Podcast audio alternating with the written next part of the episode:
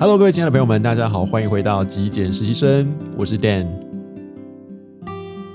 在上一集节目，我们透过啊开箱了整理师 Pegis 的家，然后呢看了他家的卧室，看了他家的客厅啊。那在节目上面呢，我是用呃我口述的方式来帮大家整理了五个收纳的重点哦。那我们今天呢，一样要跟大家来分享他的。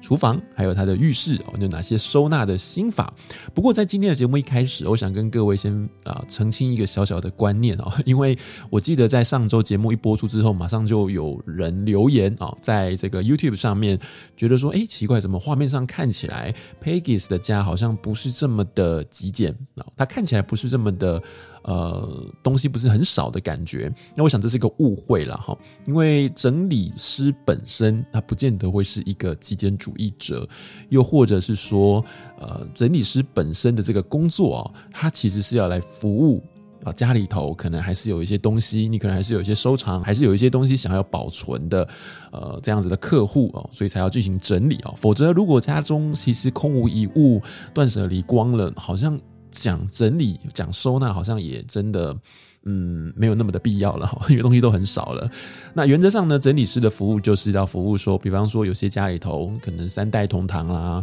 有小朋友啦，有先生啊，有有太太啦，有爷爷奶奶等等啊，每个人生活都不尽相同，也不可能强迫每个人都变成极简主义者。那在这个时候，你可能还有兴趣，你可能还有其他的生活上面的一些需求，所以你有很多东西。那我们透过收纳的概念来帮助我们生活达到更高的效率啊！透过我们的习惯，透过我们生活的一些呃动线来规划我们的收纳方法。OK，那这是我在这个节目上面想要跟各位分享的，不是跟大家说整理师家里头很断舍离、很极简哦，不是这个意思，而是想要透过整理收纳的这个概念来分享给大家。如果你的居家空间没有办法断舍离到空无一物，其实我觉得也没必要哦。那我们可以用什么样的方法来让我们的生活更加有效率啊？好，那么接。下来呢，我们就马上进入今天的主题。我今天一样帮大家整理了四个在下集影片中会出现的重点。那么，其实如果说你有兴趣的话呢，还是可以到这个 YouTube 上面来看看影片哦，因为你这样就可以用视觉的方式去看到 Pegis 的家。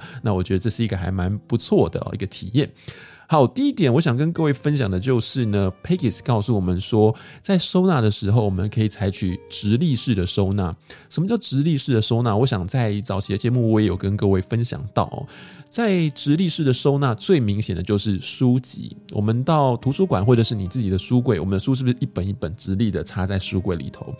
如果说这个书哦是用平放用叠的，你就会觉得在拿取的时候很困难哦，因为如果你要从上往下拿最后一本书哦，就是压在最底下那本书，哎，其实是很困难的，对不对？所以在收衣服的时候，我们曾经也跟大家分享过，好像可以把它卷成啊一个呃桶状的，然后再直立式的收纳，或者是说呃像厨房的盘子啊碗盘等等的，它都用直立式的收纳，好像会比较好拿取。好，这是第一点。第二。点要跟各位分享的就是哦，Peggy's 的家里面呢，常常会出现一些小抽屉啊。那这个抽屉呢，他觉得有一个好处是，我们可以在抽屉拉出来的时候呢，对里面的东西一目了然啊，掌握这个抽屉里面的所有物品。那有别于抽屉是什么呢？是柜子，因为柜子它会有深浅之分，东西摆在越前面的，当然你打开柜子就。第一下马上就映入眼帘了，可是柜子后方的东西很容易被前面的东西给挡住，那么后面你就看不到啦。所以你对于它呃库存什么东西，或者是剩多久，甚至你。因为被挡住，你没有去拿，久而久之你会忘记哈，那也是不是那么方便的。所以呢，他也建议大家，如果说有抽屉式的收纳呢，好像对于物品哦比较能够掌握，好，你就可以比较对于里面的东西一目了然啊。那第三点，我想跟各位分享的呢，就是啊，Pegis 有提到零碎的物品，我们家里头可能多多少少还是会有些零碎的物品啊。那这些零碎的物品呢，如果可以啊。挂在墙上，或是它可以粘贴在某一些地方的话呢，他会建议大家是把它藏在呃视第一眼我们第一视觉是看不到的地方哦。举一个例来讲，我们一走进厨房，我们面对的可能是冰箱，可能是我们的呃一些厨具等等的哈。但是冰箱的两侧，我们大概不会第一眼就看到，所以他建议我们你可以运用那两侧。那两侧其实我们可以用一些磁铁啊，吸一些东西在上面，如果你有必要的话，或者是我们在厨房可能会有一些呃柜位啊，这些柜子的侧面啊，或者是后面如果还有空间的话呢，也可以用一些挂钩的方式啊，把东西挂在上面。也就是当我们第一眼看到厨房的呃这个纵览厨房的时候。这个厨房会相对来说是比较干净的，它的表面是没有东西的。但是那些你所日常需要拿出来使用的东西呢，它是被你藏在这些柜体的侧边或者是后面哦。那相对来说会好看哦，会比较整齐一点点哦。这是一种收纳的技巧。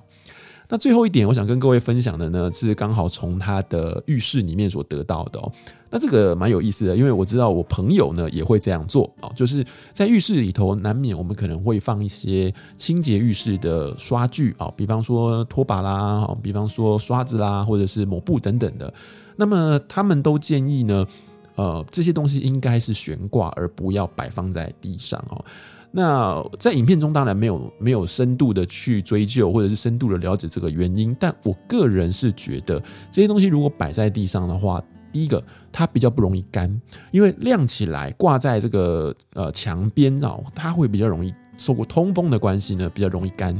第二个是它也比较不容易脏，因为一直摆在地上，我觉得它是还蛮脏的，特别是你洗完之后没有通风，没有干，然后。摆在地上呢，它很容易会滋长细菌哈，或者是发霉 之类的，所以它不是一个非常呃理想的收纳方式。那第三个是，如果当你呃需要在洗澡，比方说你可能要洗澡，或者是你可能呃使用浴室的时候，你可能地板还是会湿，那这些东西如果长期的摆在地上，它也很容易呃受潮，然后就像我刚刚说的。呃，也很容易滋长细菌或脏掉哈，所以如果是在浴室预测的东西可以的话，就尽量让它挂在墙壁上面。你可能买一个那种磁吸式的啦，或者是那种呃挂钩的方式，用 3M 的方式粘贴在墙上的挂钩，然后把它吊挂在上面。呃，对于整个浴室的清洁来讲，或者是说你之后要做整理来讲呢，都会是一个还蛮不错、蛮聪明的收纳方法哦。那这几点呢，都是在我们下集的节目里面呢，有跟大家分分享。到的。那最后，我想跟各位说一个总结哦。